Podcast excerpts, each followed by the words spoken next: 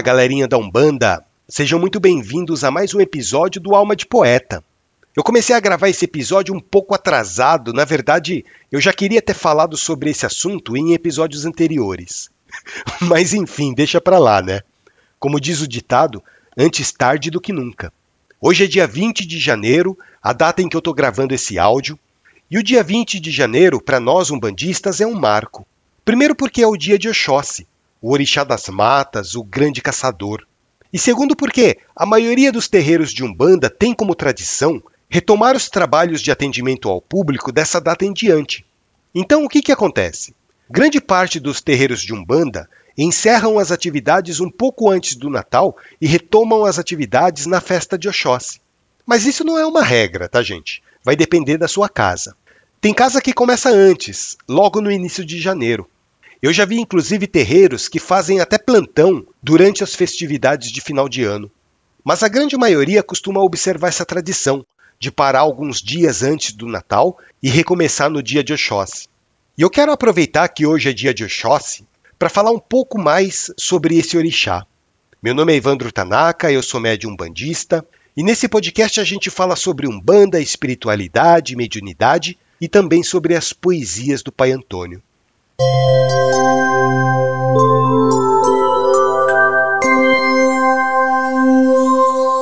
Quando a galera da Umbanda ouve a palavra Oxóssi, a primeira coisa que vem na cabeça é floresta, é mata, é selva. Porque esse é o ponto de força desse orixá. E a segunda coisa que vem na cabeça, sabe o que é? É caboclo, é índio. É o silvícola que vive dentro da mata, isolado da civilização.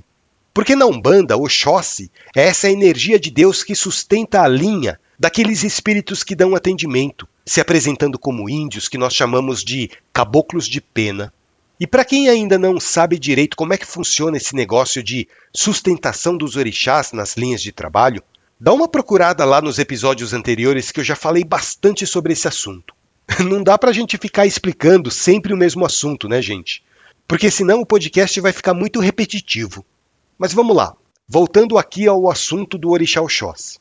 Se você faz parte da vertente da Umbanda Sagrada, muito provavelmente você relaciona o Orixá Oxóssi com o trono divino do conhecimento. Agora, se você é mais afinizado com a Umbanda popular, talvez você já tenha aprendido que Oxóssi é o senhor da fartura, aquele que traz o sustento para a nossa vida. Afinal de contas, Oxóssi, se a gente for analisar de um ponto de vista mais africanizado, digamos assim, é o grande caçador que traz o alimento para sua tribo. E se a gente parar para pensar, a visão da Umbanda popular e a visão da Umbanda sagrada têm muita relação uma com a outra. Porque olha só, tem uma corrente da Umbanda que fala que Oxóssi é o orixá que traz o conhecimento. E tem outra visão da Umbanda que diz que Oxóssi é o grande caçador, aquele que te ensina a buscar recursos para sua sobrevivência.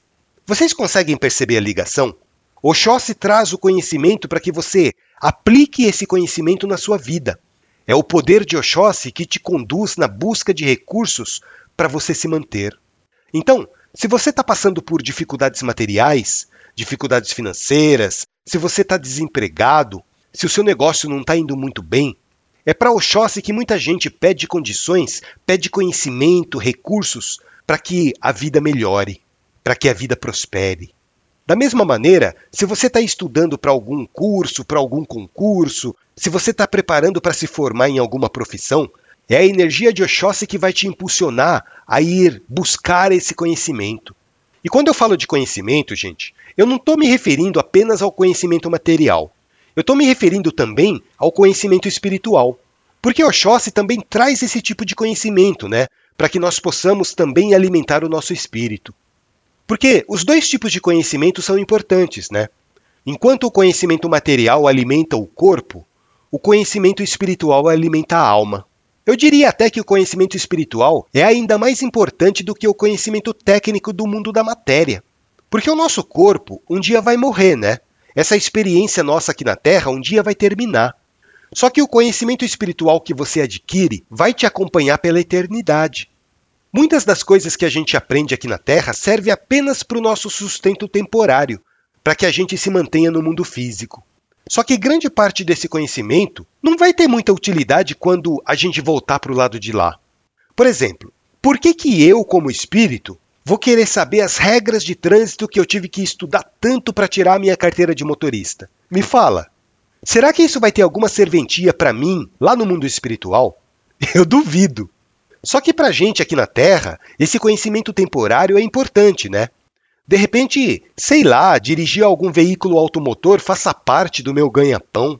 Ou então a gente poderia pensar o seguinte: se eu trabalho com vendas, por exemplo, ou eu tenho uma empresa e eu preciso aprender muito sobre determinados produtos para que eu possa oferecer esses produtos aos meus clientes. Esse conhecimento temporário que eu vou adquirir, aprendendo sobre aqueles produtos, vai ser importante para o meu sustento aqui na Terra, mas não vai ter relevância nenhuma quando eu voltar lá para o plano espiritual. Vocês entendem?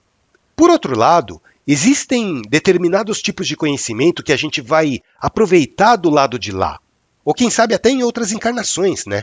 Conhecimentos, por exemplo, metafísicos, conhecimentos filosóficos, de repente até ensinamentos religiosos, se bem que os espíritos dão pouquíssima importância aos dogmas religiosos desse mundo.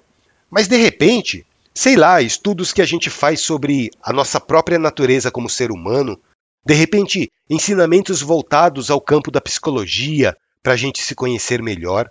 Não sei, vocês veem que são vários campos de conhecimento que a gente pode aproveitar também no mundo espiritual. Então, Oxóssi é o orixá responsável pela aquisição de conhecimento. Mas, como eu já disse num outro episódio, não confundam conhecimento com sabedoria, tá? Uma coisa é uma coisa, outra coisa é outra coisa. O conhecimento se adquire pelo estudo, aquele estudo sistemático, sabe? Já a sabedoria se adquire pela vivência. E a orixá responsável pela sabedoria é outra, é Nanamburuquê. Então, se você está adquirindo conhecimento, seja por meio de livros, seja por meio de cursos, de treinamentos, é o poder de Oxóssi que vai estar tá atuando no seu ori, na sua coroa. Agora, se você já é velhaco em algum assunto, se você, além do conhecimento, já tem uma certa malícia de saber interpretar as coisas da maneira certa, então, para esses momentos, é Nanã que vai agir na sua coroa. Porque Nanã é a orixá mais velha, né? É aquela que traz a sabedoria, a experiência da vida. E aproveitando que a gente está falando sobre Oxóssi, eu vou compartilhar com vocês uma poesia do Pai Antônio que homenageou esse orixá tão lindo. Essa poesia me foi passada já faz um certo tempo, não só para homenagear o orixá, mas também para saudar o início dos trabalhos. Então vamos ouvir a poesia?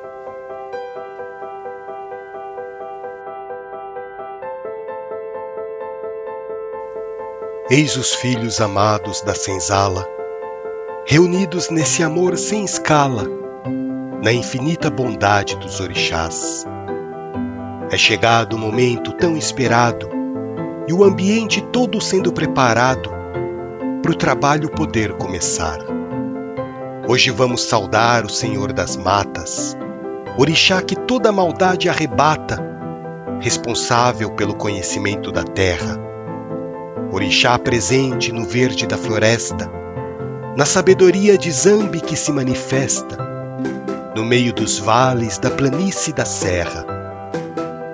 Oxóssi carrega a força da vida, oferecendo alento para a alma ferida, cuidando dos passarinhos machucados.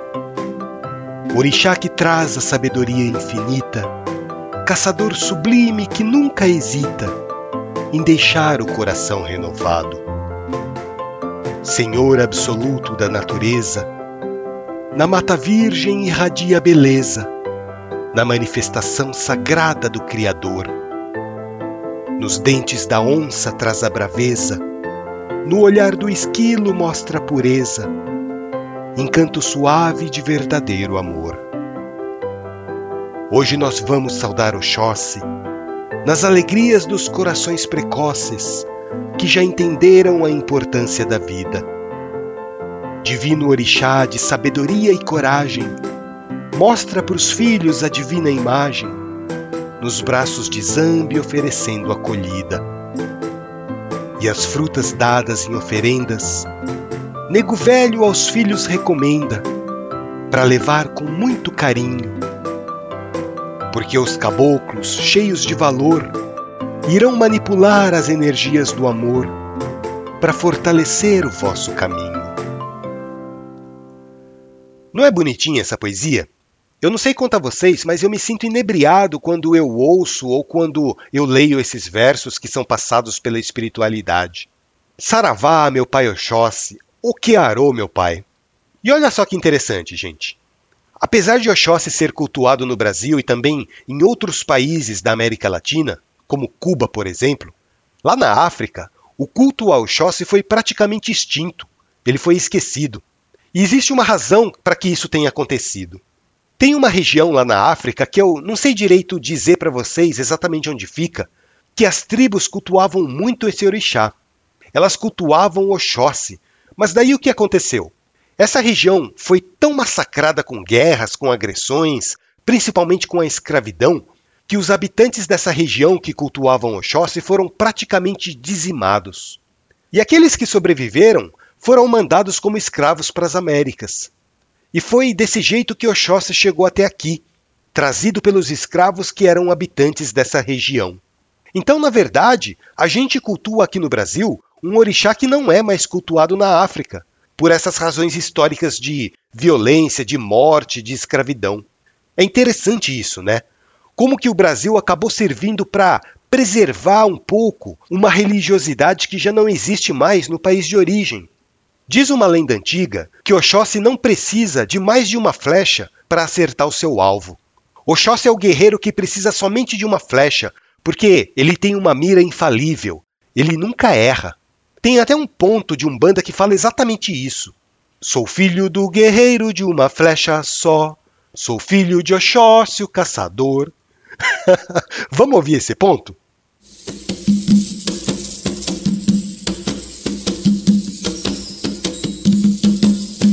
filho do guerreiro de uma flecha só. Sou filho de Oxóssi caçador.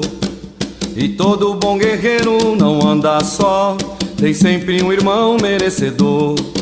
O rei das matas, o meu protetor. O rei das matas, o meu protetor. Saravá, meu pai, Oxóssi, sua bênção, meu Senhor.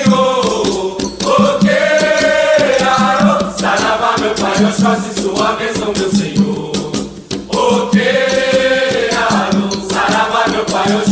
Sua bênção, meu Senhor. O queirado, saravá, meu pai, Oxóssi, sua bênção, meu Senhor.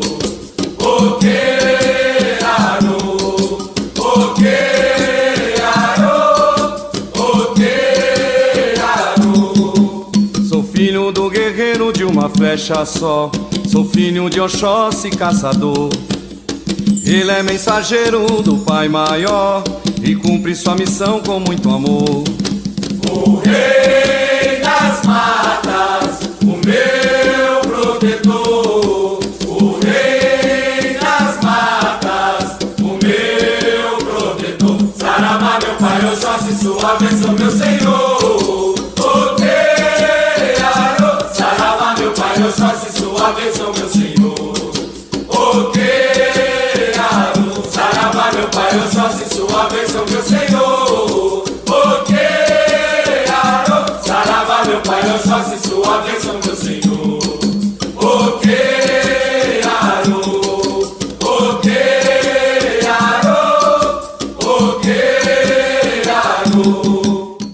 É legal esse ponto, né, gente?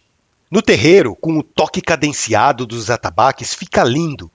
Saravá, meu pai Oxóssi, eu peço a sua bênção, meu senhor, o Kearô, Saravá, meu pai. E Oxóssi é comemorado no dia 20 de janeiro porque ele foi sincretizado com São Sebastião. Eu não sei se vocês já viram a imagem de São Sebastião, mas geralmente é a figura de um homem amarrado a uma árvore e cravejado de flechas. Para quem não sabe, São Sebastião foi um soldado romano que foi martirizado por não renegar a sua fé em Jesus Cristo. E ele chegou a ser capitão da guarda pretoriana.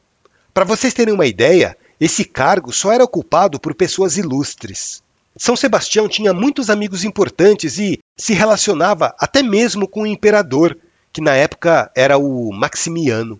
Só que tinha um detalhe, um detalhe que ninguém conhecia. Ninguém sabia que São Sebastião era cristão. E naquela época, ser cristão era um crime punido com a morte. todo mundo tinha que idolatrar os deuses romanos. Por isso que São Sebastião é conhecido na Igreja Católica por ter servido a dois exércitos, o exército de Roma e o exército do Cristo. Só que São Sebastião acabou sendo descoberto, né? E quando o pessoal descobriu que ele era cristão, o imperador Maximiano se sentiu traído. Se sentiu traído por aquele que ele considerava um amigo. Daí, primeiro o imperador mandou que ele renunciasse à sua fé em Jesus. Como isso não aconteceu, o Maximiano mandou que São Sebastião fosse morto para servir de exemplo. Os arqueiros do exército receberam a ordem de matar São Sebastião por meio de flechadas. Daí eles tiraram a roupa do coitado, amarraram ele num poste de madeira e começaram a, tipo, fazer tiro ao alvo, sabe? E depois que São Sebastião estava bem ferido já, os soldados deixaram ele lá para que ele sangrasse até morrer. Só que daí o que aconteceu? Tinha uma moça lá chamada Irene.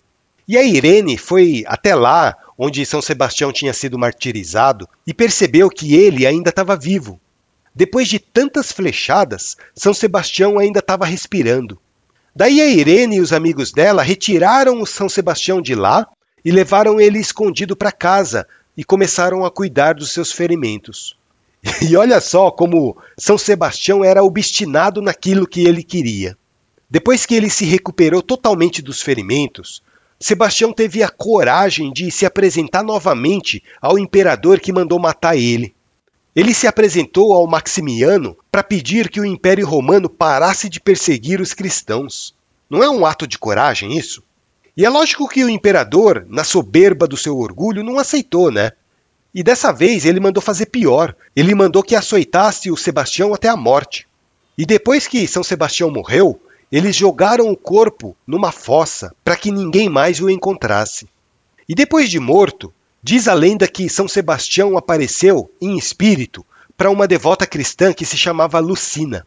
E São Sebastião disse para ela o local exato onde ela encontraria o corpo dele. E o espírito de São Sebastião pediu para que eles pegassem o corpo dele e enterrassem nas catacumbas junto com os apóstolos do Cristo. Bom, essa é resumidamente a história de São Sebastião.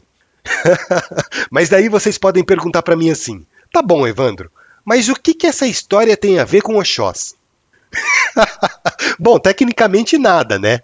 A não ser aquela imagem de São Sebastião cravejado de flechas. Quando os escravos africanos ficaram sabendo que São Sebastião foi praticamente peneirado com flechas e mesmo assim sobreviveu, de uma certa maneira, os escravos associaram esse milagre ao Oxóssi. Agora, não me perguntem o porquê disso, que eu não saberia responder. O fato é que Oxóssi na Umbanda é sincretizado com São Sebastião.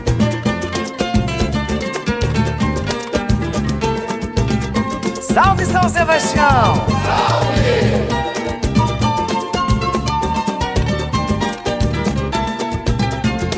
Salve São Sebastião! do meu Rio de Janeiro.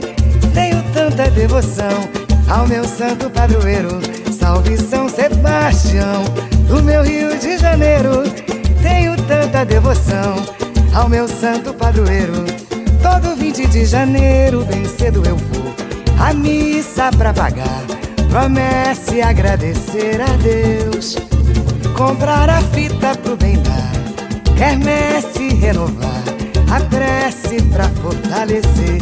Eu vou, eu vou, vou na fé do meu Senhor, eu vou, eu vou, eu vou, vou na fé do meu Senhor, eu vou, eu vou, eu vou, eu vou, vou na fé do meu Senhor, eu vou, eu vou, eu vou, vou na fé do meu Senhor. Levante a nossa bandeira acima do bem e do mal, ilumina os nossos terreiros, embala os nossos tantãs, fazendo ecoar o amor.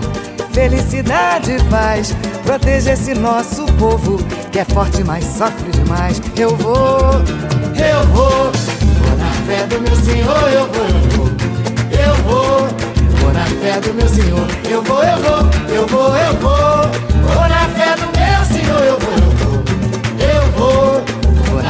meu Senhor. Salve São Sebastião, do meu Rio de Janeiro, tenho tanta devoção ao meu santo padroeiro. Salve São Sebastião, do meu Rio de Janeiro. Tenho tanta devoção santo padroeiro. É isso aí. Salve São Sebastião, salve o meu pai Oxóssi. Só que assim, gente, Oxóssi é sincretizado com São Sebastião mais aqui na região sudeste, tá? Principalmente em São Paulo e no Rio de Janeiro. Porque se você for lá para Bahia, você vai ver que Oxóssi é sincretizado com São Jorge. E aqui no Sudeste, São Jorge é sincretizado com Ogum. Confunde esse negócio de sincretismo religioso, né? Mas enfim, faz parte da diversidade cultural desse Brasil imenso que é o nosso país. Em alguns terreiros, Oxóssi também é chamado de Odé, que significa caçador em Yorubá. Porque Oxóssi carrega todos os atributos de um bom caçador, né? A ligeireza, a astúcia, o conhecimento, a habilidade de capturar a caça. E ao mesmo tempo, Oxóssi traz esse amor imenso pela natureza, pelas plantas, pelos animais. Daí você pode me perguntar: caramba, Evandro, isso aí não é meio contraditório? Relacionar a imagem de um caçador que mata os animais e ao mesmo tempo tem amor e respeito por esses animais que ele mata? Bom, se você olhar para isso do ponto de vista indígena, com os olhos de um caboclo, você vai ver que não tem nada demais nisso. Porque o índio caçava o estritamente necessário para trazer a comida para sua família. O índio não gostava de matar bicho. Ele matava por necessidade. Não é igual o homem branco que se diz civilizado e que vai pescar e vai caçar por prazer. O homem branco que inflige sofrimento aos animais por hobby. O respeito e o amor do caboclo pela natureza é muito maior do que o nosso. Então, quando fala que Oxóssi é caçador e ama a natureza, não tem contradição nenhuma nisso. Tá bom, pessoal? E eu quero terminar esse episódio aqui fazendo uma prece para o nosso pai caçador.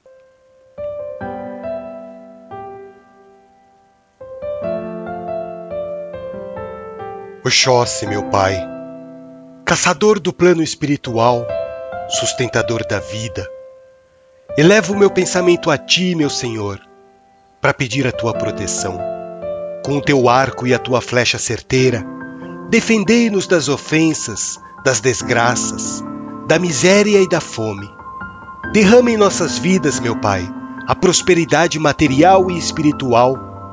Derrama em nossas vidas a abundância que nos proporcionará oportunidades de ajudar outras pessoas mais necessitadas do que nós. Derrama sobre nós esse poder que emana de ti porque eu não temerei nada enquanto estiver coberto do teu axé. Que assim seja, meu Pai. O que arou, Oxóssi? E com essa prece nós terminamos esse episódio, fazendo essa singela homenagem ao grande caçador. Espero que vocês tenham gostado e continuem acompanhando o nosso podcast. Vocês também podem ouvir o Alma de Poeta nas principais plataformas de áudio, Spotify, Amazon Music, Google Podcast, Deezer, Apple Podcast, Anchor FM, YouTube e também pelo nosso site almadepoeta.com.br. Entrem lá, mandem um alô para mim, deixem seus comentários, tirem suas dúvidas, eu vou ficar muito feliz em responder. Então fiquem com Deus, eu desejo muita prosperidade na vida de vocês, nesse ano umbandístico que se inicia, e que o nosso Pai Oxóssi nos abençoe. Ok, arô meu pai!